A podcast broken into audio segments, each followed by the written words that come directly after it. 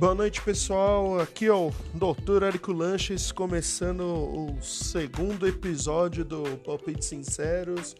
É, eu prometi talvez uma regularidade semanal. Eu não tenho certeza e na verdade não tenho certeza de nada. Eu não sei que, qual que vai ser a regularidade. A regularidade provavelmente vai ser a que me dá vontade. Então, tô gravando isso agora porque deu empolgação, né? Tudo que é novo a gente começa com empolgação muito provavelmente daqui três ou quatro semanas essa empolgação vai cair, daí eu vou gravar um episódio por mês, um episódio a cada dois meses. Se a Texaco passar a me patrocinar, que eu tô atrás do patrocínio da Texaco e do Olhos Lisa, talvez eu passe a gravar toda semana. A ideia é essa. E eu tava pensando aqui, na verdade, minha vida é, é tipo o vídeo do Jurisfira, né? Porque a, a, as coisas acontecem comigo de uma maneira muito, muito caótica, né? Não sei se vocês conhecem o Judicial, provavelmente todo mundo conhece, né? Se você não conhecer, procure no YouTube agora. É... Só para esclarecer, né? O que, que tem de caoticidade né, nas coisas. É... Por exemplo, na minha vida profissional, que é uma vida, eu já falei, uma profissionalidade muito formal, não vem ao caso eu dizer agora no que é, talvez eu trabalhe na BIM. Procura lá, Dr. Eric Lanches, nos quadros da BIM. Eu provavelmente trabalho lá. É, eu já fui perseguido profissionalmente por falar mal de Friends. É, inclusive, uma das pessoas que ficou no meu encalço era uma pessoa que tinha um parente em casa que tinha uma doença muito triste. Que não é câncer, inclusive, se alguém perguntar, não, não era câncer. Mas era uma doença que dava muito trabalho. E aí eu ficava sempre me imaginando, caralho, né? Que situação engraçada. Essa pessoa tá passando por uma situação trágica dessa e tá perseguindo um cara da metade da idade dela, porque na época era muito novo, porque ele falou mal de Friends. A perseguição Friends, apesar de ser uma série ruim, é uma coisa de idiota, né?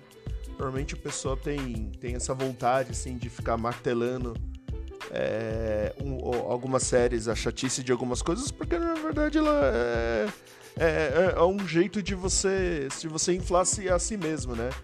Então você vê que o pessoal fala muito mal de Friends, que às vezes até talvez por machismo, não sei.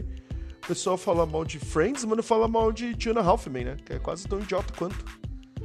Mas é isso, né? Eu era um, um pós-adolescente idiota. O pós-adolescente é uma figura do século XXI, né? Ela surgiu agora e tá inclusive qualquer livro de sociologia, antropologia que você procurar, tem lá a figura do pós-adolescente.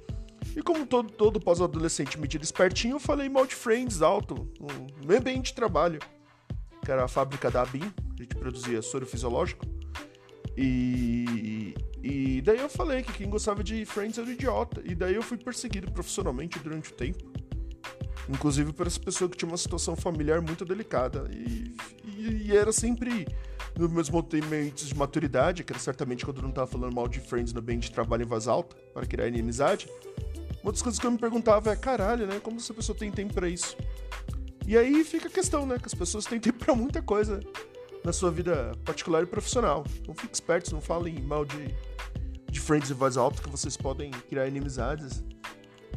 E também, em outro uma outra situação, eu presenciei, essa não foi comigo, mas eu presenciei a história.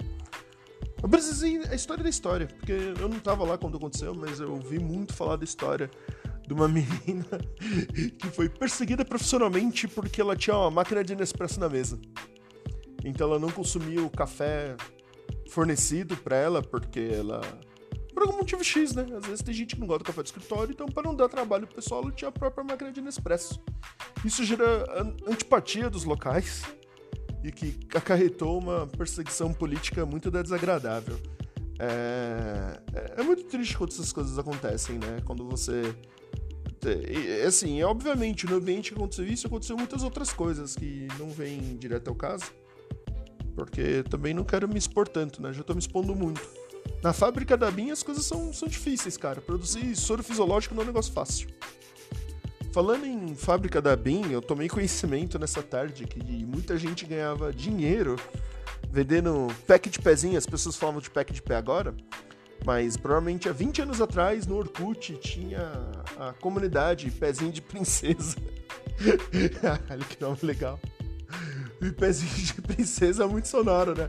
É quase tão sonoro quanto uma outra piada de baixíssimo calão é, envolvendo um exposit ultramachista que, que eu tomei, que a gente, a gente tomou conhecimento anos atrás, né? Porque os exposes machistas, ele. É, toda a sociedade toma conhecimento. Mas enfim, né? O nome da comunidade era Pezinho de Princesa.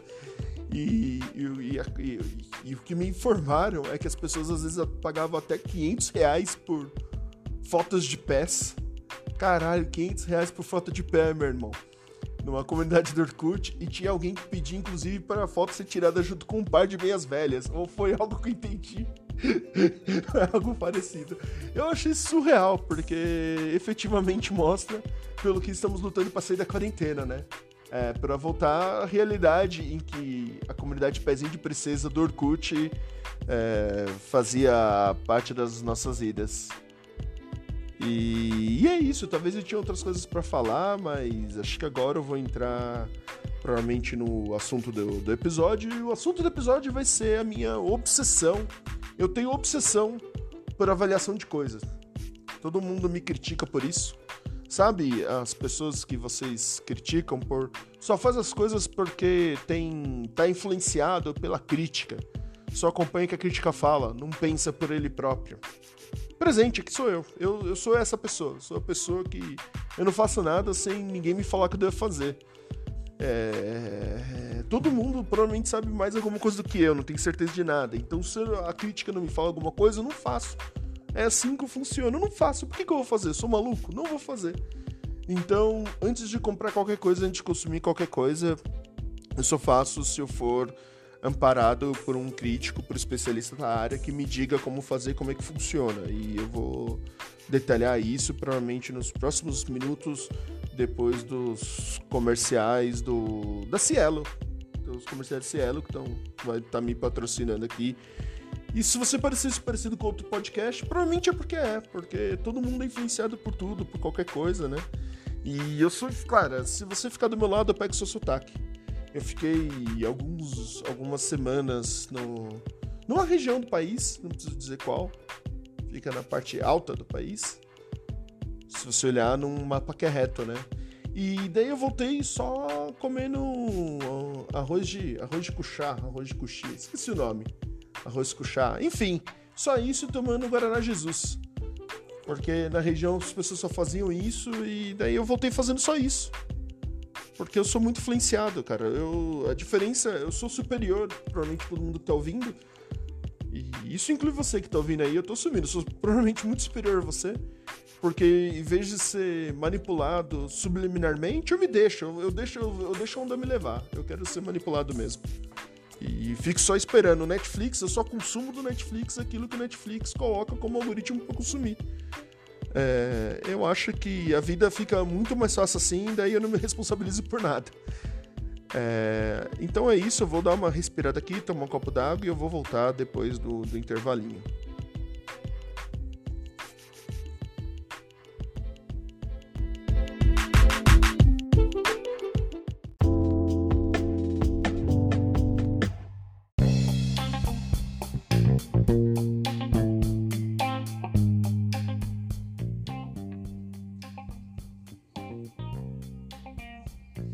Voltando aqui do, do meu.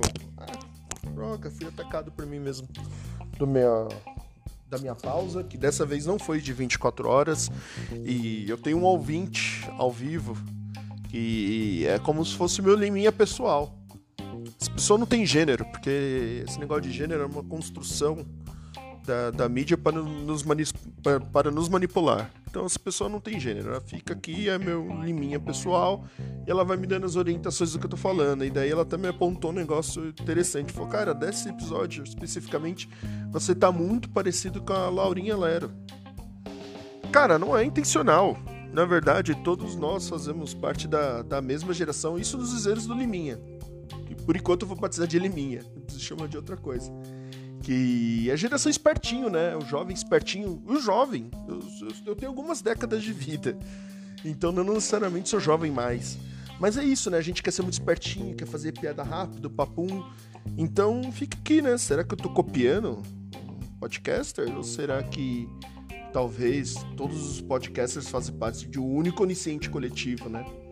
Em que todo mundo quer ser igual, ágil, etc. Ó, oh, tô recebendo a placa do Liminha, inclusive que tá escrito. É, Mama a mania de engraxatinho. Maldita mania de engraçadinho, é isso que tá escrito. Eu não consigo, eu, eu fui alfabetizado até a terceira série. E eu não consigo ler as coisas, ainda mais quando as pessoas escrevem com letra cursiva de casamento, sabe? Aquelas letras de casamento, eu não consigo ler, é muito difícil.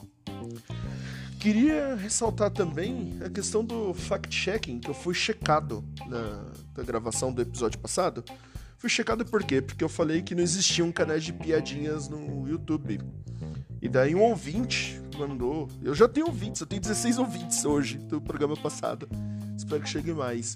Um ouvinte falou que foi checar esse fato e ele falou que tinha várias piadas ultra engraçadas, vários sites, na verdade, canais do YouTube ultra engraçadinhos de comida que eu esqueci. E na verdade não é que eu esqueci, eu só esqueci de ressaltar, eu ressaltei só um ponto, que na verdade era canal de comida de gente rica. Tipo a Rita Lobo. Você não imagina a Rita Lobo fazendo graça com comida?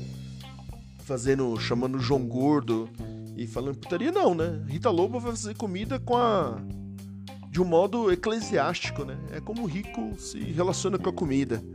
Por isso que você vê que o rico não faz aquele pratão de carboidrato, né? Que, que as pessoas que cresceram em ambientes periféricos estão acostumadas a comer. Eu cresci à base de pratão de, de carboidrato, né? O pratão de arroz e feijão. Que a mistura, que a gente ia, mistura fazia mal, mistura engordava. O que não engordava era o pratão de arroz e feijão.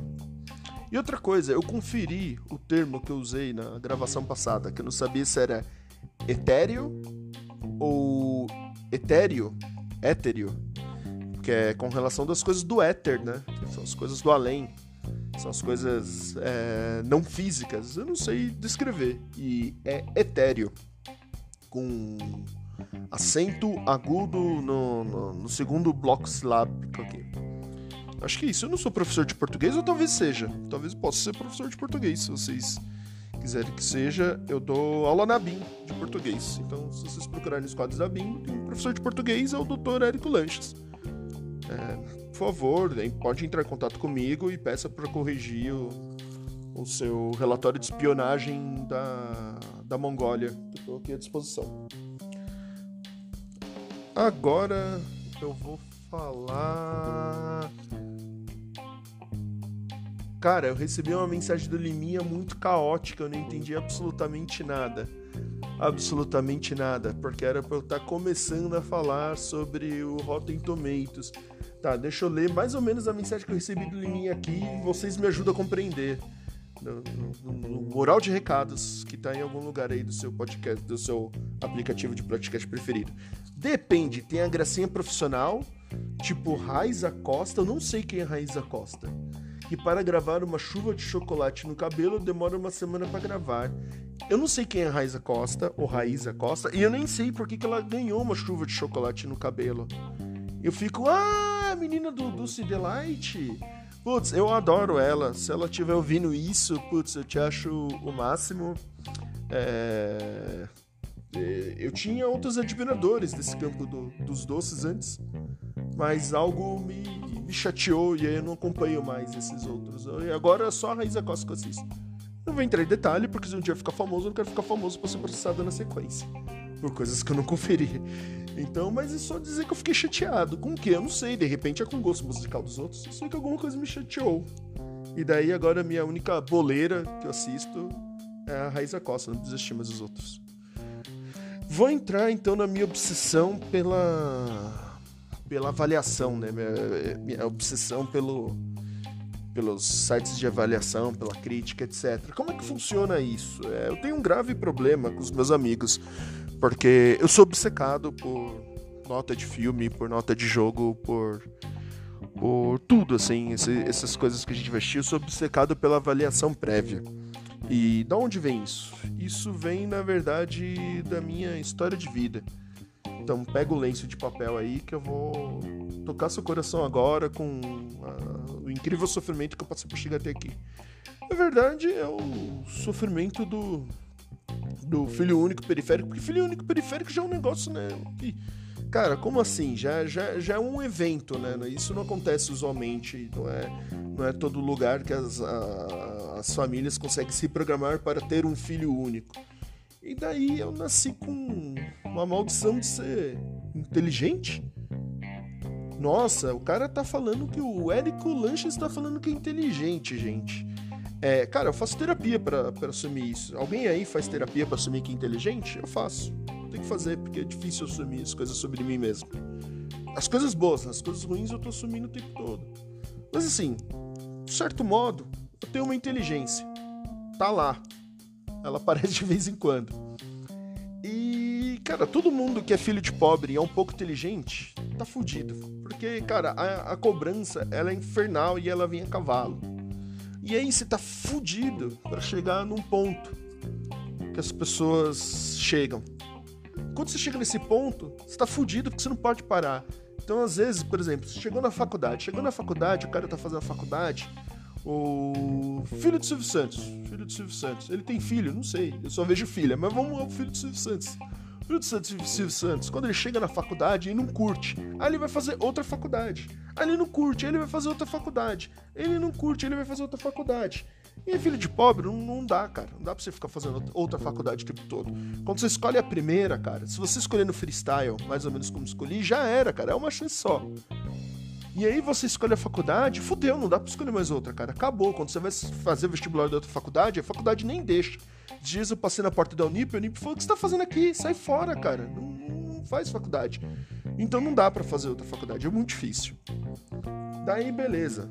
Você entra na faculdade, você faz as tripas do coração, e aí você arruma um emprego, cara. Como é que funciona quando você faz uma faculdade boa e você entra em emprego bom? Cara, quando você entra em emprego bom, o, o, o ambiente é um ambiente assim maravilhoso. Ninguém faz terapia, todo mundo vive muito feliz. E como todo mundo vive muito feliz, é, o couro come, a porrada lambra. E não dá para você não trabalhar. Quando você pensa, cara, esse aqui tá, o couro tá comendo, e aí você olha pro espelho e você fala, hum, eu acho que eu ganhei uns quilinhos, talvez de um mês para cá eu ganhei talvez 50, 100 quilos, 200 quilos, um, minha pressão tá alta, ou um, tô pensando em em fazer um coquetel com Rivotril, Citotec e dois copos de Guaraná Antártica e talvez algum uísque. Né? Que precisaria de uma pequena lavagem no corpo para limpar isso tudo. A hora que você chega nesse ponto, qualquer. O filho do Silvio Santos pediria demissão. Mas você não pode pedir demissão, porque você tem conta para pagar, sua vida tá, tá correndo. Seu pai precisa fazer a hemodiálise entender? Você precisa pagar a conta de água em casa, não dá tempo de você pensar nessas coisas. Então, eu sou essa, essa pessoa que teve essa vida, assim. Cara, no final dos contos tem até que agradecer a Deus, né? Porque muita gente tá fudida por aí. E eu dei sorte de conseguir arrumar minha vidinha. E vocês estão dizendo, agradecer a Deus, Eric Lanches? Que Deus? Você acredita em Deus, Eric Lanches? Você é de qual religião? E eu não vou falar aqui. Então eu vou jogar pelo certo, que é falar que eu tô agradecendo a Deus, porque se eu agradeço a Deus, qual Deus, né? Um país de milhares e milhões de católicos, vocês não vão saber quem eu sou. Então eu agradeço a Deus, né? Que eu tenho essa, essa oportunidade, essa chance. O que resulta nisso? Isso resulta numa vida acelerada, super corrida, super. É, é, super acelerada, que eu já disse uma vez, né? Vocês estão vindo de novo acelerada não dá tempo de parar. Você não dá tempo de fazer, fazer as coisas. Quando você faz uma coisa, você está deixando de fazer outra. Eu tô com o livro aqui do Meteoro Brasil. Beijo pro canal Meteoro. Que vai ouvir isso aqui daqui 20 anos se eu ficar famoso. E vocês mandaram mal naquele vídeo da Sarah Winter, porque vim falar extrema esquerda, extrema direita. Amigo, para, para. Extrema esquerda, irmão.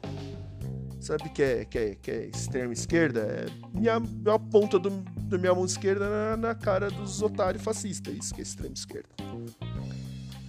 Mas enfim, eu tô com o livro aqui do Meteoro, cara. Quando eu paro de ler o livro aqui do Meteoro, quando eu tô lendo o livro do Meteoro, eu tô deixando de ler outra coisa.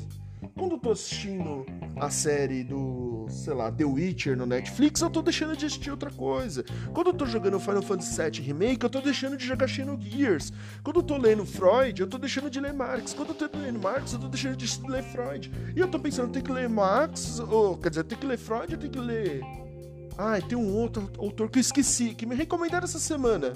Schneider? Schindler? Não lembro. Alguém, alguém me avisa aí, alguém me esclarece. E é o seguinte, esse é o primeiro problema, cara. O primeiro problema é que certas pessoas não têm todo o tempo do mundo. E eu sou uma pessoa que eu tô constantemente é, me esbarrando em, em, tudo que não tenho tempo. E, e, muito provavelmente por culpa minha. Porque até o, o Freud disse mais ou menos. provavelmente estou entendendo errado. No primeiro episódio eu disse que todo mundo que tá ouvindo isso aqui tá ouvindo um pop inteiro. Então eu não tenho compromisso com a verdade com nada. Se você está assistindo é por sua escolha e risco. Mas tem o lance das parapraxias, que é, pelo que eu entendi, é o lance de você às vezes fazer ou deixar de fazer alguma coisa que dentro do seu inconsciente está gritando que você devia ou não devia fazer. Então, de repente, você esqueceu de alguma coisa porque no fundo você queria esquecer. Porque no fundo aquela coisa representa algo para você. E eu tô o tempo todo batendo nisso. Eu tô o tempo todo esquecendo, eu tô o tempo todo. Eu tô correndo atrás do meu rabo. É, a verdade é essa. Eu tô o tempo todo correndo atrás do meu rabo. Então, sou uma pessoa, e muito provavelmente outras pessoas que, como eu, é, são emergentes, né? A gente é, somos os tigres asiáticos do Brasil. Quem lembra dos tigres asiáticos na aula de geografia, hein? É, era, isso era, era muito gostoso estudar os tigres asiáticos. Nós somos os tigres asiáticos brasileiros.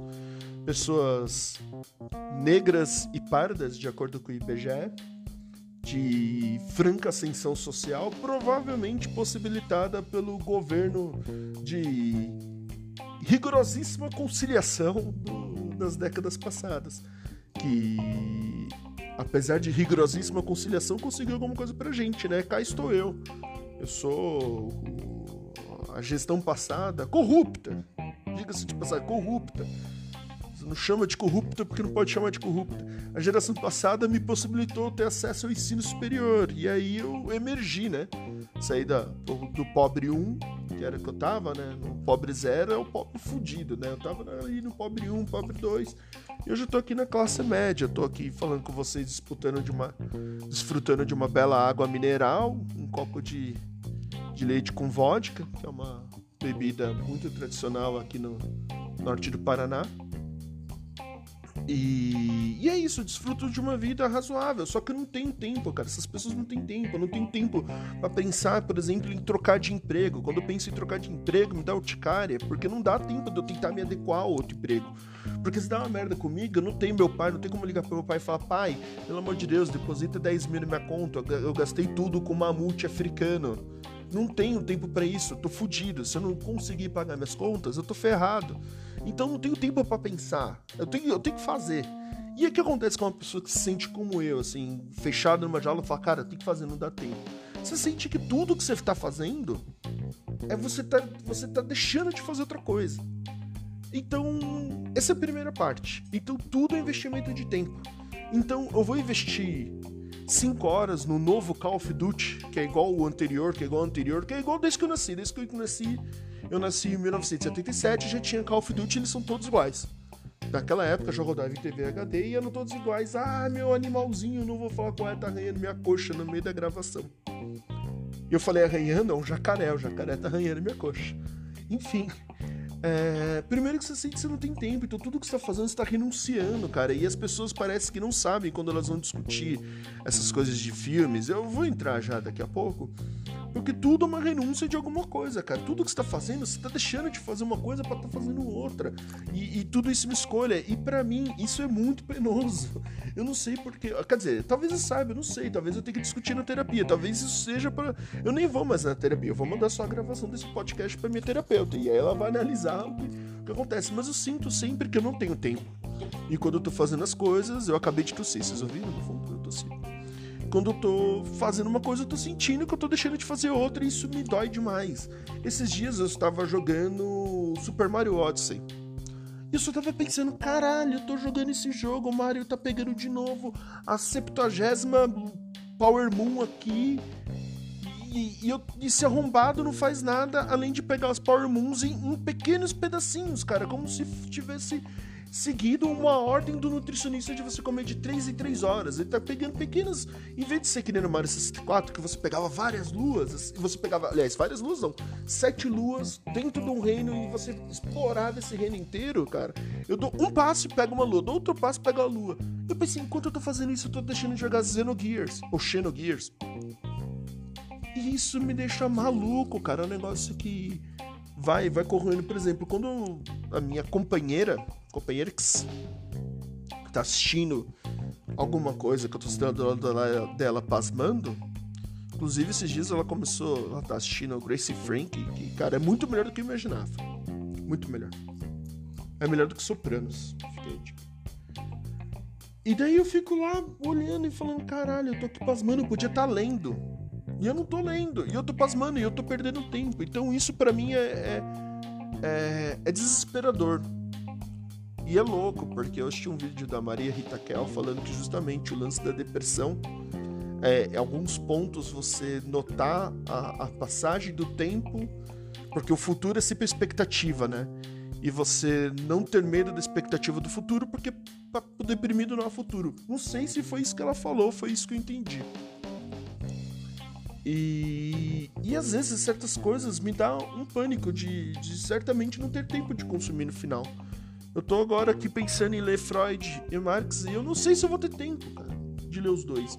Ou quanto tempo eu vou demorar para ler os dois? Um ano. Um ano que eu leio os dois, eu tô deixando de ler outras coisas. E isso vai me consumindo. Então, quando eu consumo um filme ou uma série, esse tempo entra na matemática. E quanto que isso socialmente representa né, as pessoas não terem, se sentirem que elas não têm tempo para desfrutar das coisas boas, porque é o que eu tô sentindo, cara. Eu eu tenho um tempo muito limitado para consumir algo que me faz feliz. E se esse tempo for mal gasto? Entendeu? Jogando. Agora eu vou comer inimigos, hein? Se tempo for mal gasto, jogando Mario Odyssey. Um dos melhores jogos de 2019, 2018. Como é que fica, cara? É, é, é, é, isso. Então, esse primeiro tempo, essa primeira questão, tempo. Tempo hoje em dia é precioso, né? É um negócio da, da, da, da, da venda da força do trabalho, né? Você, a venda da força do trabalho não é só o trabalho que você executa. No final dos contos, é seu tempo. E meu tempo tá, tá, tá correndo enquanto eu tô escolhendo consumir coisas. E além do tempo, vem o valor, né? Se você é um cara que gosta de consumir pelo correto, né? Você vai ao cinema, não tô falando que aqui ninguém tem que consumir pirataria, não, porque pirataria é crime, coisa de corrupto. E esse canal tem um compromisso com a seriedade. Na última eleição, não votei no Bolsonaro, eu votei no Amoedo. Eu tenho compromisso com a verdade. E se todo mundo aqui faz a coisa pelo correto, é... você vai perceber que você vai gastar muito dinheiro na região que eu, que eu moro, na região aqui metropolitana do Paranapiacaba. Se você vai no cinema, cara, você, o seu companheiro e vai comprar pipoca, etc, cara, você gastou ali 50 reais, 60 reais. Vai, se você tá comprando talvez duas meias, eu não sei, com a pipoca.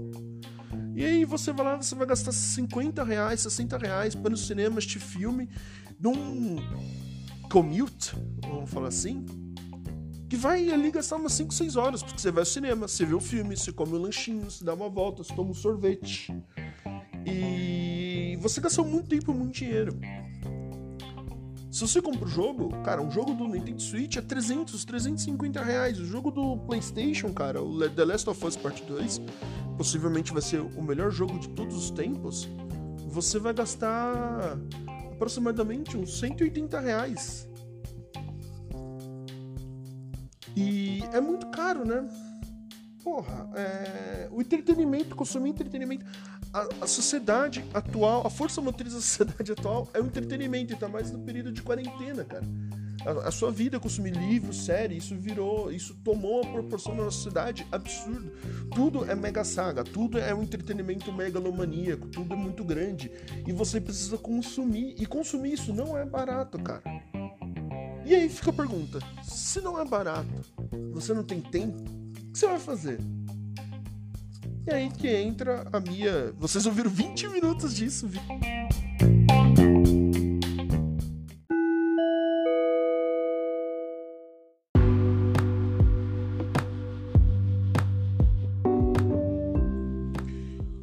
Corte rápido, sem dó e sem. e, e sem sem meias palavras, porque eu falei uma besteira gigante. Na verdade, eu revelei o resultado do exame, na sequência do áudio que eu acabei de cortar, o resultado do exame do presidente. E sim, deu positivo. O presidente está grávido. Duas crianças lindas, maravilhosas vão nascer. Parabéns, presidente. Sua gravidez é, é algo que, que agrada a nação. O pessoal chama ele de ignorante porque não pode chamar de corrupto. Presidente, o João Amoedo, né? Grande presidente do Brasil, amo ele. Seguinte. É... Voltando, então vocês estão entendendo a grande angústia do doutor Érico Lanches, né? Qual que é a grande angústia? É, cara, você não, você não tem tempo e tudo que você tem é, é, é um investimento é, cavalar de dinheiro para consumir as coisas que você gostaria de consumir se você tiver possibilidade de consumir. É muito difícil, cara. É, é, é, é, é um negócio que é muito difícil. E daí as pessoas têm critérios, né? Qual que são os critérios? O critério de, de algumas pessoas é, é, é ouvir uma orientação do amigo, de repente assistir um trailer, de repente você tem alguma. Por exemplo, eu. Eu gosto muito de Cavaleiro Zodíaco, que é, que é uma franquia que é repleta de porcaria, cara. Tem muita porcaria de Cavaleiro Zodíaco, muita coisa ruim. E tem coisas, quando ela é ruim no nível 1, eu consumo, que é tipo jogos de luta. Jogos de luta são ruins no nível 1. Assim, são jogos de luta de anime arena, que não é tudo jogabilidade igual, com com lutador desbalanceado. Tem 15 mil lutadores, todos eles com luta como é apertar o mesmo botão. Então são jogos sem jogabilidade, com gráficos questionáveis e com competitivo horrível. É, todos desbalanceados, mas eu consumo, cara. Eu consumo, eu gosto muito. Então eu não espero para ver o que vai sair. Mas tem algumas coisas que as pessoas vão usando certos critérios. E daí tem o lance da crítica. Eu consumo muito crítica de videogame, de, de quadrinhos. De quadrinhos não, de quadrinhos nem tanto, mas de videogame, de cinema, especialmente cinema, eu consumo muito, assisto muito YouTube, tipo youtubers sobre cinema. É, já comecei a estudar alguma coisinha sobre crítica de cinema, sobre história de cinema. Eu gosto muito desse assunto, não sou nenhum, nenhum, nenhum pessoa não sou nenhum estudioso da área, mas eu gosto. Ou talvez eu seja um estudioso da área e tenha livros publicados, eu não sei, pode ser que tenha. E o lance é que eu me guio um, um, um relativamente por isso. E, e aí tem uma diferença. Porque, na verdade, as pessoas elas ficam assim: você deixa a pessoa te dizer o que é bom e o que não é? Não. Quem define o que é bom não sou eu. Depois que eu assisto por meio do exercício do senso crítico que até um bebê é capaz de fazer, né? Se você coloca a galinha pintadinha, ele sabe qual episódio que ele gosta mais. Então depois que você assiste, a crítica é sua, a avaliação é sua. Mas e antes, cara? No que, que eu vou investir meu tempo? Tem gente que, sei lá, ouve os amigos, tem gente que ouve a namorada, tem namorada que ouve namorado, tem gente que gosta de consumir trailer, tem gente que gosta de ator. Tipo, ah, se for um filme de tal ator, eu vou assistir. Eu acho que a, a, a resenha, assim, para ser mais técnico, porque não é diferença da resenha para crítica, né? A resenha é aquilo que te dá elementos do filme para você decidir se aquilo é, vale a pena o seu consumo, o seu, esforço do seu tempo ou não. A crítica, eu imagino, assim, é um palpite, aqui, viu? Não tem espalto científico que eu tô falando. Mas acredito que a crítica é a análise técnica dos elementos que compõem a obra, de modo que permita que o espectador compreenda quais daqueles elementos ou levou ou não a vivenciar os sentimentos do qual aquela obra esperava passar para o, o espectador. Então, quando assisto um filme de ação e eu acho ele uma merda porque eu não entendo nada como Transformers, a crítica vai ter o papel de falar, ó, esse filme é ruim porque as cenas ação são mal enquadradas, os efeitos especiais são é tudo muito superlativo, a coisa tá estourando o tempo todo, então você não entende nada. Então isso faz com que o público consiga compreender aquilo que ele que o levou a desgostar do filme. E ou senão ele fala, sabe por que aquela cena tem muito impacto? Uma cena de um filme de terror, tipo Homem Invisível, que vocês viram, porque tem um enquadramento X que deixa a personagem vítima no ângulo X e o criminoso, que é o Homem Invisível, no ângulo Y. Mesmo que ele não esteja aparecendo na tela, você sabe que aquela sobra é uma sobra de alguém que pode estar lá. Isso te gera angústia. Então, às vezes, essa, essa interpretação, essa, essa, essa explicação vem de um crítico. Então ele fala, isso funciona porque foi feito disso de acordo com uma lógica cinematográfica, ou isso não, sabe porque não funcionou? Porque faltou isso dentro de uma lógica cinematográfica. Ele não está dizendo o que você tem que gostar ou o que você não tem que gostar. Se você deixa de gostar de algo porque a crítica está te falando, o problema é com você, mas o papel da crítica não é esse. E daí as pessoas enfrentam alguns problemas nisso. Primeiro, é, alguém tá te dizendo o que consumir, então você ouve alguém? Amigo, acabei de falar, ninguém tem dinheiro infinito, ninguém tem é, tempo infinito, cara. Além da falta de dinheiro, porque tem gente que recorre aos ilícitos, e eu não tô dizendo que é legal recorrer aos ilícitos, hein? Recorrer aos ilícitos é coisa de corrupto, corrupção. Muito feio isso. É, tem gente que recorre aos ilícitos, e mesmo assim ela não vai ter tempo, cara. Se ela vai parar e ela não vai ter tempo para consumir tudo que ela quiser na vida. Teria que fazer que tem um quadrinho dos Supremos da Marvel Comics. Um beijo pros Supremos aí da, da, da linha dos Supremos que já acabou, né? Mas um beijo para todos os Supremos. Eu adoro tudo que é Supremo. E daí diz que o Tony Stark ficou um ano na, no espaço lendo, eh, navegando na internet. É um sonho, cara, que eu tivesse um ano livre para fazer, consumir algo, porque eu terminaria, sei lá, de repente se eu fosse muito rico, cara, eu, eu ficaria, tipo, o resto da minha vida lendo os livros mais importantes da história da humanidade, porque eu queria consumir conhecimento pra caralho. E o resto eu ia passar com a minha companheira me divertindo horrores, porque eu amo minha. Fica aqui a minha declaração de amor à minha companheira que eu, que eu amo ela. Fica aqui, ó, a carta de amor. Você mandou a carta de amor pro seu companheiro hoje? Manda. Em nome do Dr. Érico Lanches. Manda, manda para elas. Eu sou um conquistador, cara. Então é o seguinte. É... Eu teria, eu dedicaria isso, mas não dá para dedicar. Então, mesmo que não fosse falta de dinheiro, seria falta de tempo. E, e, e, daí a pessoa. Ah, eu escolhi isso. E por que você não pode escolher uma resenha? Que o cara te dá ali os elementos básicos. Se o cara me fala que o filme tem o Matt Lawrence, eu já não vou assistir, cara. Eu acho o Matt Lawrence chato pra caralho. Nunca dei risada com esse cara, cara. Espero que ele esteja bem, um beijo para ele. Mas não gosto, não gosto, cara. Se eu tiver que assistir, eu vou assistir chateado. Eu acho muito chato. A não ser que alguém fale, como o Adam Sandler no, no exemplo do Joias Brutas, ah, o cara se superou, o cara tá fazendo aqui uma coisa diferente. Aí eu vou ver. E aliás, tem outro exemplo. Se o cara me fala, o Adam Sandler, que é um cara que tem ojeriza, tem um nojo da Adam Sandler. Toma um banho, Adam Sandler, lava as mãos. É eu não gosto de assistir nada dele, eu não acho ele engraçado, nem nos melhores filmes dele. Ah, e aquele filme Clique? Não gosto, não gosto de clique, cara. Não quero saber de clique. Se você assistiu clique, sai daqui, mas lava as mãos antes. E daí falaram, não, o cara se superou em Joias Brutas. Eu fui correndo assistir, porque eu queria ver esse cara que eu não gosto de superando. E, porra, o filme é bom pra caralho. Eu amei Joias Brutas. É... Então tem isso. E além da, da então acho que assim, qual o problema de alguém te dizer o que você de repente pode ou não consumir? Se você dizer, cara, eu tô preso nisso, não vou assistir porque o. Sei lá, o PH, o cara que eu assisto, eu gosto muito do PH do canal do YouTube do PH, que é de. Que é de, cinema. Ele, o Thiago Berlucci, são os caras o, da, da Lenogari. É difícil de falar. Esse da Lenogari é um cara relativamente novo. Ele tem um podcast, tem poucos Acho que tem poucos seguidores no YouTube, mas possivelmente hoje deve ser o melhor youtuber brasileiro de cinema. Um cara super estudado, acho que tem doutorado na área.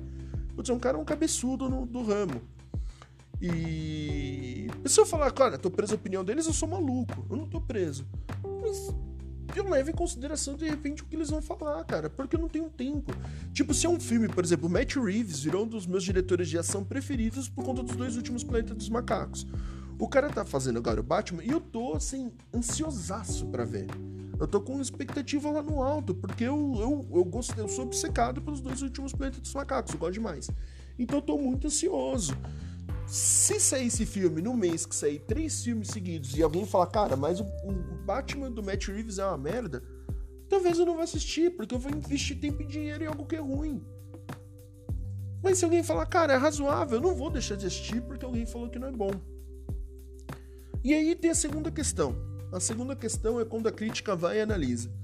A crítica vai lá e vai analisar. Inclusive, hoje eu tive uma experiência, porque é o seguinte, eu gosto muito do, do chorume do convívio online. Então, eu tô em vários grupos do Facebook. Procura lá, Dr. Érico Lanches. Estou em todos os lugares do Facebook. Adoro isso.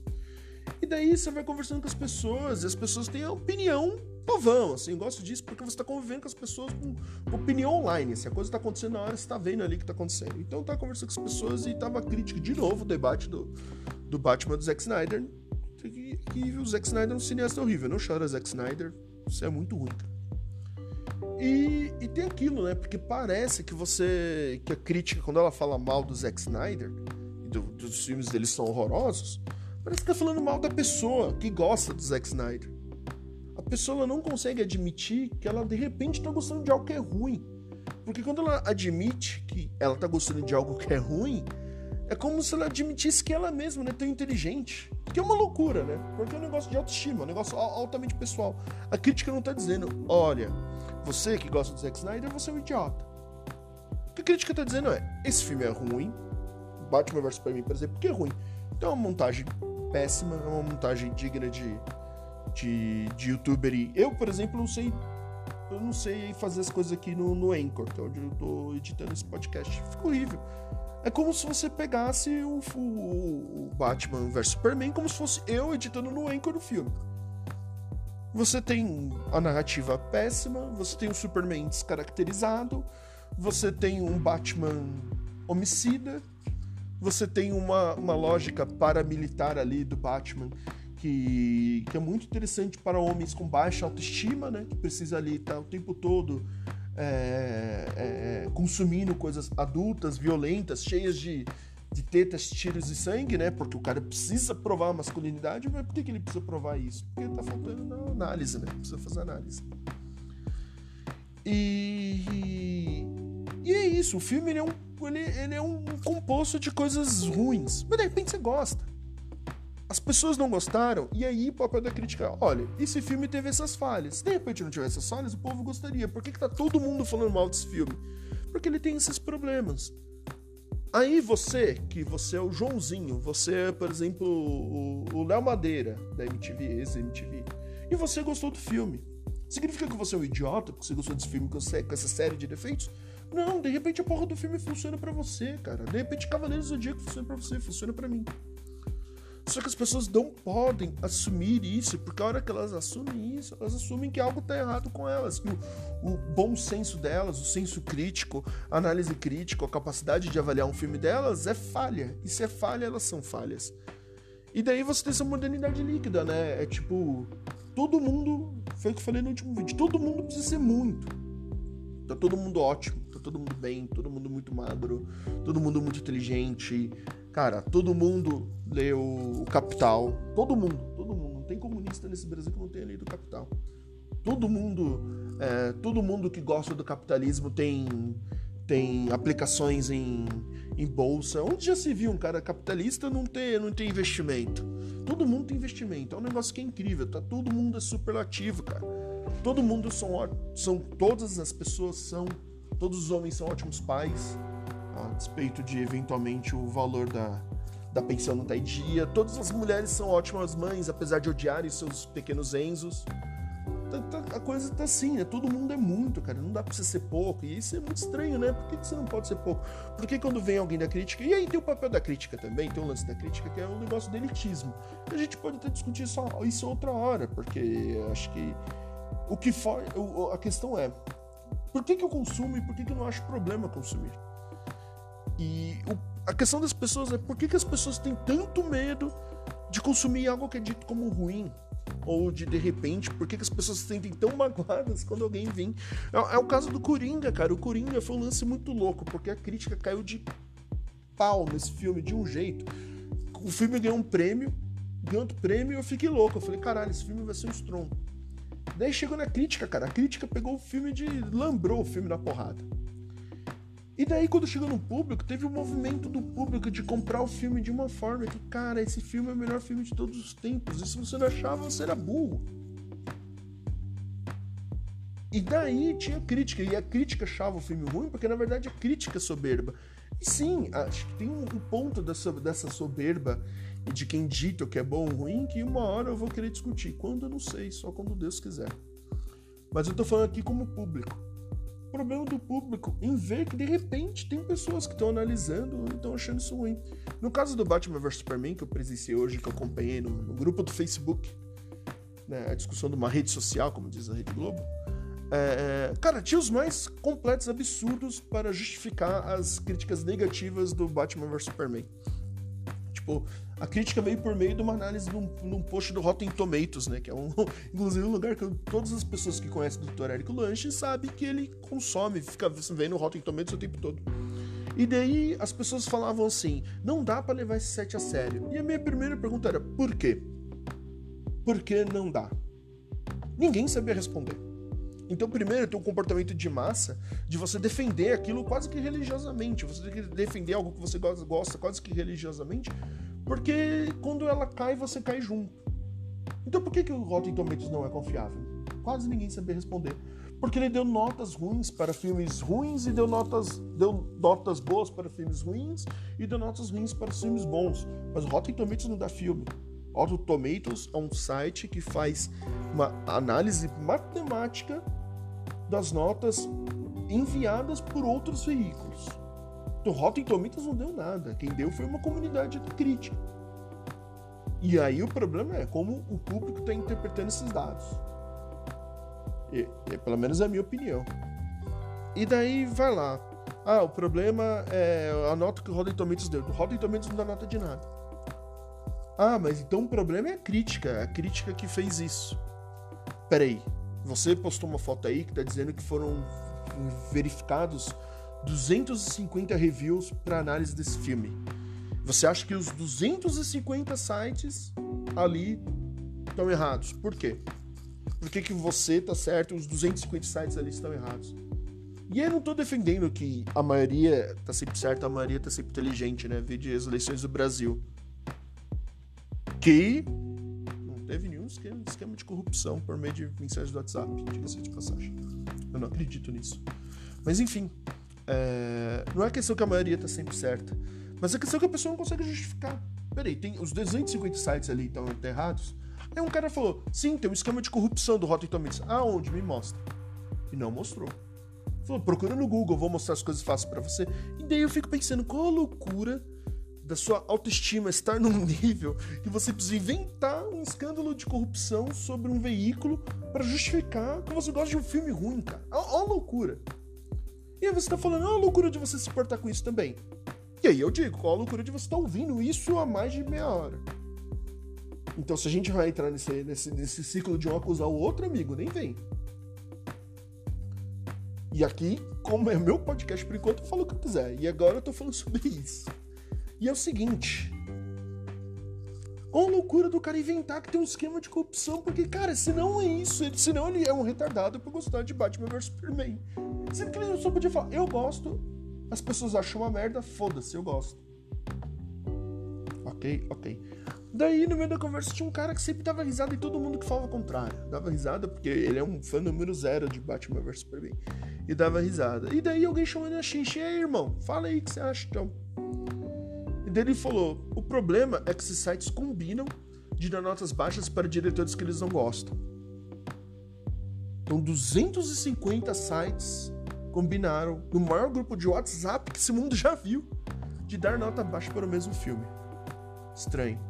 Pode até dizer que tem um comportamento de manada, né? Quando um dá, o outro dá, o outro dá. E a gente sabe que esse negócio de avaliação tem muito cara que às vezes usa até mesmo a palavra dos outros. Vira, tem uma hora que o negócio vira derivativo, a gente sabe disso. Mas é uma loucura. Tipo, os caras combinaram. Ah, essas pessoas se conhecem. Eu falei, cara, mas 250 pessoas, cara. São tipo três salas de faculdade, irmão. Todas elas se conhecem para dar a mesma nota pro filme. Como assim? As justificativas, elas vão partindo do absurdo. E nenhuma delas pode só falar, eu gosto disso. E eu não me importo. Não me importa que de repente seja ruim. Ou alguém tá falando que, que é ruim, não tá falando sobre mim. Um professor de português, pelo santo amor de Deus, me ajuda. Tá falando sobre mim. É, e daí teve um outro ponto, cara, que, que foi bem curioso, que foi do cara falando. Mas as pessoas dão notas pelos diretores. Quando eles não gostam de diretores, dão nota baixa. Se você pegar 10 crianças agora e fechar e colocar no forno, dá um bolo saboroso. Recomendo a todos, não brincadeira. Se você pegar 10 quilos agora, 10, 10 quilos aleatórios, e falar quais são os seus jogadores de futebol preferido? Cara, eu dou uma bala para vocês se não sair, tipo, 90% de nome como Messi, Neymar e o Cristiano Ronaldo. Porque são jogadores dessa geração. Então, quando você tem uns caras que estão sempre fazendo gol, eles vão ser preferidos de todos. Se você tem um diretor que ele tá sempre fazendo coisa boa, as pessoas vão falar bem dele. É meio óbvio. E quando você tem um diretor que faz um monte de merda, as pessoas vão falar mal dele. Então, como isso é combinado? E outra coisa, se você coloca o Woody Allen em qualquer desses sites Metacritic, Rotten Tomatoes, você vai ver que os últimos filmes tem um filme que é merda, cara. O, os Oito Odiados do Quentin Tarantino foi mal avaliado em relação aos outros. Quer dizer, não foi mal avaliado, mas em relação aos outros tem uma nota menor. O Interestelar do do Nolan não tem a mesma avaliação do, do Dunkirk. Dunkirk. Por favor, algum fonoaudiólogo entre em contato com urgência na BIM. Procura pro Dr. Eric Lanches. É, ou professor de inglês. Não sei. Então, a questão, cara, é que as pessoas vão criando subterfúgios para manter a posição de algo que sabe lá Deus de onde vem que elas acham que diminui elas em vez de só assumir que, ok, eu posso gostar de algo que não é legal. Ou, ok, por exemplo, ah, mas como esse cara sabe mais do que eu? Cara, porque ele consumiu mais que você. Pronto, acabou. Porque aquele cara sabe qual o enquadramento que vai te gerar certo sentimento, ou qual enquadramento, ou como que devia ter sido feito aquele enquadramento para passar melhor a sensação que devia ser passada naquela cena. Por exemplo, se você tem um filme inteiro que ele é feito de jumpscare, com o tempo, esse jumpscare ele vai perdendo, ele vai perdendo sentido, você vai perder, deixando de ter medo, porque se tudo dá medo, nada dá medo. Então por isso que você tem filmes que são mais introspectivos, que as horas de terror elas realmente deixam você é, embabascado. Ou você tem filmes como A Bruxa que te pegam pelo clima, e, e esse clima ele é perene o filme inteiro não precisa de nenhum jumpscare. Porque você tá vendo um maldito corvo comendo a teta de uma véia. E cara, se isso não te dá medo, eu não sei mais o que dá. Sabe, você tá vendo um menino morrendo, ejaculando ao mesmo tempo que ele vomita uma maçã que sai presa do, do pescoço dele. E esse ele precisa de 15 mil jumpscares, um atrás do outro. Sabe, e aliás, ejaculando no, na bruxa, por exemplo, não mostra, né? O menino tem um orgasmo. Fica o spoiler, já foi. O menino tem um orgasmo. Enquanto ele tá morrendo, sabe? Que é um negócio que é totalmente antidivino, sabe? O sexo é a coisa mais antidivina que existe a não ser que seja para reprodução, pensam hidrogênio universal. E, e isso ele causa, ele, ele tem esse lance do, do, do de, de, causar um impacto. Então as, é, é, justamente é isso que funciona a, a crítica identificar esses pontos e de repente falar, olha, o filme não funciona, por exemplo, a Mansão Mal Assombrada 540 ou sei lá, os Jogos Mortais 20 não funciona porque tá o tempo todo o filme no maldito jumpscare, não dá mais medo, não tem mais como dar medo, não dá como você contar com porn gore, ou gore porn, não lembro qual é o nome, em 20 filmes um atrás do outro, todos eles iguais e todos eles com o mesmo salto de áudio. Porque as pessoas já ficam prontas para o que vai acontecer. E por isso que o final do Corra é tão genial, porque você tá cheio. E lá vem spoiler, cara, você se fudeu. Porque a hora que tá vindo o policial, cara, o que, que o racismo estrutural dentro do cinema, olá Big Brother, ensina pra gente? Que, cara, que o, a pessoa negra, no final do filme, com a polícia chegando, ela vai se foder, cara. O racismo, ele grita na nossa orelha. Só que daí o que acontece? O cara é amigo do cara, ele salva o cara. É uma quebra de expectativa que é quase uma voadora com os dois pés no peito. E você respira aliviado. Saca? E é uma sacada tão grande que só um, um diretor negro poderia. Ou preto, né? Predico Babu. Negro não pode mais falar. Babu tá certo nessa. Só um diretor preto poderia fazer isso. Isso não viria da cabeça de um diretor branco.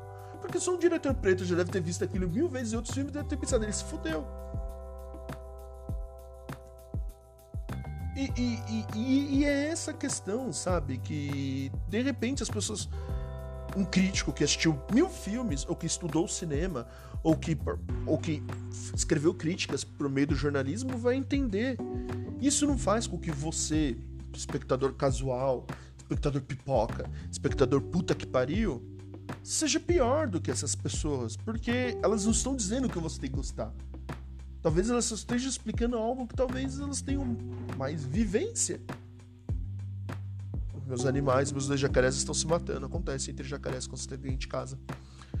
E. E ok, daí se de repente uma, um filme com 15 mil jumpscares serve para você, foda-se, serve para você. Então você tem que ser muito feliz com isso. Você tem que assistir tendo orgasmos, ok. E orgasmo é ótimo. Toma, tem orgasmo, toma uma água e acabou. É isso que precisa. Então é por isso que eu consumo, por isso que eu acho ótimo que eu consumo críticas de ver, pelo que eu falei. Não vejo problemas em como consumir. Eu acho que as pessoas têm que tomar cuidado com a vaidade, porque é como se fosse um grande problema você assumir que de repente alguém tem algum conhecimento mais profundo que você. Quer dizer que eu sou burro? Não, cara, calma. E, e, e ainda que você fosse burro, tudo bem, você é uma anta. Qual o problema, cara? Eu acho que assim, a gente tá nem sempre tão preocupado em estar tá na frente das coisas. É o efeito omelete, por exemplo. O efeito omelete eu acho incrível. Qual que é o efeito omelete? Todo mundo que gosta de cultura pop acha que entende mais que omelete. Eu não tô dizendo que omelete entende mais. Mas é um ponto. Todo mundo tem que falar que omelete é uma droga eles entendem mais. Talvez porque omelete seja uma droga, não sei. Tem aquela discussão casca do Homem-Aranha, tem fator de cura ou não. Mas todo mundo que gosta de gibi precisa falar que omelete é uma merda. Porque parece que se você não entender mais que o omelete, você não entende de cultura pop. Eu, eu nomeei isso se você procurar no, no artigo acadêmico do Mackenzie, da Universidade Mackenzie, tem um artigo meu, Dr. Érico Lance, sobre isso, o efeito omelete na cultura pop. E é isso que o jacaré quase entrou dentro do sofá, que é o que jacarés filhos da puta gostam de fazer. E é isso, né? Você tem essa necessidade de você ter, ser mais daquilo que você não pode ser menos. E eu acho que na minha luta contra a vaidade tem muita coisa que eu sou muito vaidoso. Ou que eu sou vaidoso, eu não sei. Tem muita coisa que eu não assumo para mim mesmo. Mas eu não tenho problemas em diversas coisas assumir. Pô, eu queria ver que essa pessoa que eu julgo inteligente, que eu julgo bacana, tem a dizer sobre isso. Ou depois que eu assisto, eu dei esses, esses vídeos de explicando o final do filme. Cara, eu não sou retardado, eu preciso que você me explique o final do filme. A não ser que o final do filme seja uma coisa maluca, tipo mãe. Mas não preciso que você me explique o final do filme. Mas a crítica do filme, que vai falar sobre a estrutura do filme, sobre a composição do filme, especialmente de filmes que eu gosto muito, eu gosto, porque eu quero começar a entender melhor como aquela coisa é feita, como ela é produzida, porque isso enriquece as outras vezes que eu vou assistir. E daí eu já tô num ponto, hoje em dia, não querendo me gabar aqui com meu monóculo, mas eu já tô num ponto que quando assisto as coisas, é, conforme eu já vou vendo, eu vou experienciando e saboreando elas de um outro modo, sabe? Isso para mim é positivo. E tem que ser positivo para você? Não, foda-se, cara. Você nem sabe que eu sou, você nem sabe meu nome. Doutor Érico Lanches, prazer. Mas é isso, cara. Eu acho que tem essa questão da vaidade e tem essa questão da gente estar tá num, num, ponto social que a gente não tem muito tempo para as coisas, cara. E, você viu que eu falei um pouco mais choroso. Chora aqui comigo. Coloca a cabeça no ombro. Ouva, ouça A Praia de Mastruz com Leite, que é uma pessoa aqui do meu aplicativo de música tá ouvindo. Mas é isso, cara. Eu acho que já falei bastante sobre isso. Acho que você entendeu meu ponto, você entendeu minha angústia. Você entendeu que eu acho ok outras pessoas dizerem sobre isso, como eu acho ok às vezes quando eu tenho amigos formados em outras áreas, perguntar para eles o que eles acham. Eu acho ok conversar com as pessoas da minha área, o que elas acham sobre determinadas coisas que eu estou trabalhando. É, eu, não, eu, não, eu não tenho esse tipo. Eu imagino que eu não tenho, né? Esse tipo de, de, de vaidade, porque eu acho que o melhor jeito de você aprender é justamente você tá. Você ter certeza que você não. que você tem mais espaço para aprendizado. É o tal do sei que nada sei. Que o cara que falou isso, inclusive, ó, abri um jogo, nem, nem lembro quem foi que falou sei que nada sei. Peraí, Liminha, quem foi que falou? Eu acho que foi o Sócrates. Foi o Sócrates, Liminha. Liminha tá dizendo para mim que foi o Sócrates. Sócrates falou sei que nada sei. E para mim é tipo, talvez um bote da sociedade. Acho que Jesus Cristo tatuou isso no braço esquerdo dele. Junto com um negócio um coração escrito pai e mãe. E aí, pai, de quem que ele tava falando, né? Fique a dúvida aos meus colegas da religião cristã e católica. Sócrates do Corinthians disse sei que nada sei. Um beijo aí pra democracia corintiana. Meu time do coração, corintiano desde que nasci. É, então é isso. É, eu acho que saber que nada sabe, estar tá disposto a absorver o conhecimento dos outros, de todo mundo que estiver disposto a, a, a, disseminar conhecimento e, e discutir como se constrói o filme eu acho que é importante porque você consegue entender como essa porra funciona, cara. Entender como as coisas funcionam, tipo, como uma fotografia, por exemplo, funciona. Eu nunca tive interesse por fotografia, mas uma hora eu tive, comecei a entender que para entender um pouco de cinema eu precisava entender um pouco de fotografia. Comecei a dar uma lida e uma coisa ou outra. E um dia eu tava conversando com alguém de repente eu falei, acho que tá, tava falando sobre sexualização masculina, né?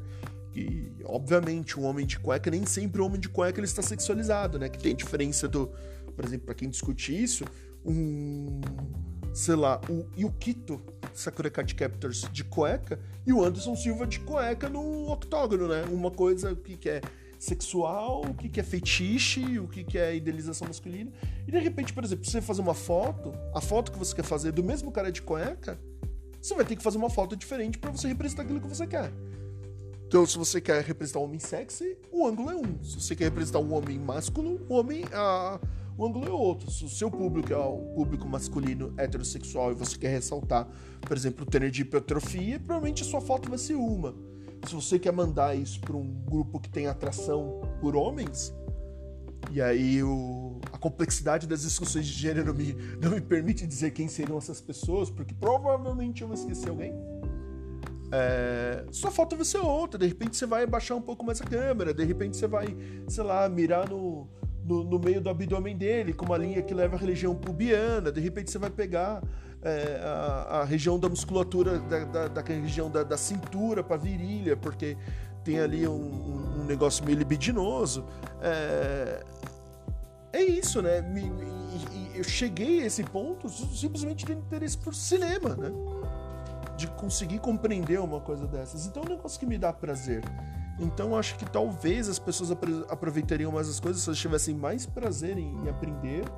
Acho que menos vaidade, entender que eventualmente pode estar errado ou que não sabe alguma coisa. E talvez tacando fotos para aquilo que elas têm carinho, cara. E eu, por exemplo, eu, eu, de novo, repito, eu sempre falo do Cavaleiro Zodíaco porque é um exemplo muito fácil. Muita gente sabe que o Cavaleiro Zodíaco é meio idiota. Eu gosto muito de Cavaleiro Zodíaco e às vezes tem coisas, os jogos são horríveis, mas eu consumo porque eu me divirto. Os jogos de Naruto são. Eu, eu não sou um grande fã de Naruto, eu sou, eu sou uma geração que quando o Naruto explodiu eu já tava mais velho. Mas eu acho os jogos divertidaços, os Ultimate Ninja Storm. Eu acho divertido, eu consumo. E daí, se eu for ver a avaliação, vai estar falando mal. Mas de repente, se é um jogo que eu não conheço, um jogo que eu não tenho carinho, eu vou gastar às vezes 200, 300 reais num jogo que eu tô vendo que tá todo mundo falando mal? Cara, só se tiver muita vontade, ou se eu for muito maluco, ou se tiver grana sobrando. E eu acabei de falar há duas horas atrás, quando começou esse podcast, que eu não tenho dinheiro sobrando. O dinheiro que eu tenho é o dinheiro do meu trabalho. Quando acaba o dinheiro do meu trabalho, eu não tenho dinheiro do meu avô, não tenho dinheiro do meu pai, eu não tenho direito herdado de, de, de, de, de escravos em solo brasileiro para conseguir manter os meus desejos. Então eu só conto comigo mesmo. Então não tem esse tempo infinito. E infelizmente a gente tem que ter um ponto de partida. E daí qual o ponto de partida para você escolher algo é legítimo e não é? Ah, é o trailer. O trailer é um pedaço de algo, cara. Você tá jogando todo o livro pela capa quando você vê o trailer. Então, você escolher algo pelo trailer é tão legítimo quanto eu. Ah, pelo gameplay, eu assisti vídeos de gameplay. Porra, então você ficou tomando spoiler, cara. Eu não quero tomar spoiler. Vou ficar vendo outra pessoa jogar? Pô, isso. É, tire as crianças da sala. Mas isso chamamos comumente na periferia de Osasco de gozar com o pau dos outros. Eu não quero isso, eu não quero ejacular com um pênis alheio. Tenho, eu tenho. É, a não ser que esteja no, numa interação sexual protegida, com preservativo, etc. Mas eu não quero. A princípio eu não quero. De repente eu gostaria de, de ejacular com o meu próprio membro, seja ele qual for. Então é isso. Falei pra caralho. Ninguém vai ouvir isso inteiro. Tudo bem, acho que a questão não é essa. A questão é você entrar no meu mundo, me acompanhar nessa jornada. Pausa de repente, ouve em duas partes, manda para todos os seus amigos. Se você souber quem eu sou, não fale para ninguém, nunca diga para ninguém que você sabe quem eu sou, nunca concorde com ninguém que diga quem eu sou. Se alguma vez eu falei para você que eu sou locutor disso aqui, apaga isso agora. E é isso, a gente vai permanecer nessa, a gente vai falar muita coisa junto.